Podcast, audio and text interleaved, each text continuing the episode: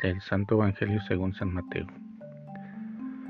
En aquel tiempo Jesús dijo a sus apóstoles, yo les envío como ovejas entre lobos, sean pues precavidos como las serpientes y sencillos como las palomas.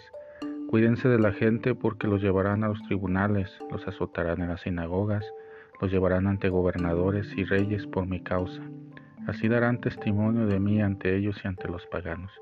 Pero cuando los entreguen, no se preocupen por lo que van a decir o por la forma de decirlo, porque en ese momento se les inspirará lo que han de decir.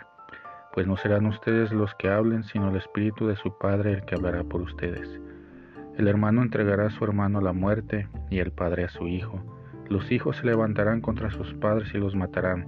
Todos los odiarán a ustedes por mi causa, pero el que persevere hasta el fin se salvará. Cuando los persigan en una ciudad, huyan a otra yo les aseguro que no alcanzarán a recorrer todas las ciudades de Israel antes de que venga el Hijo del Hombre. Palabra del Señor. La misión implica correr riesgos. Jesús no envió de paseo o de vacaciones a sus discípulos, que no está mal el descanso, sino que los envió para anunciar el mensaje y les hace diversas advertencias sobre el rechazo, la persecución, la falsedad de juicios, entre otros tantos riesgos en la misión. Desde siempre comunicar el mensaje no será una cuestión fácil, exige por lo tanto la sabiduría, la prudencia del mensajero, además de tener una fe probada y la firme convicción de su envío, y que es simplemente un instrumento de Dios al servicio de su reino.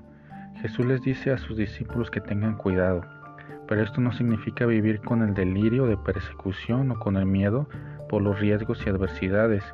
Confiados en el Señor como discípulos de hoy, anunciamos a tiempo y a destiempo. Él mismo promete a sus discípulos que no se preocupen tanto, que el don y la fuerza del Espíritu del Padre estará con ellos. Él será quien salga en su defensa en medio de la adversidad. El Papa Francisco nos interpela.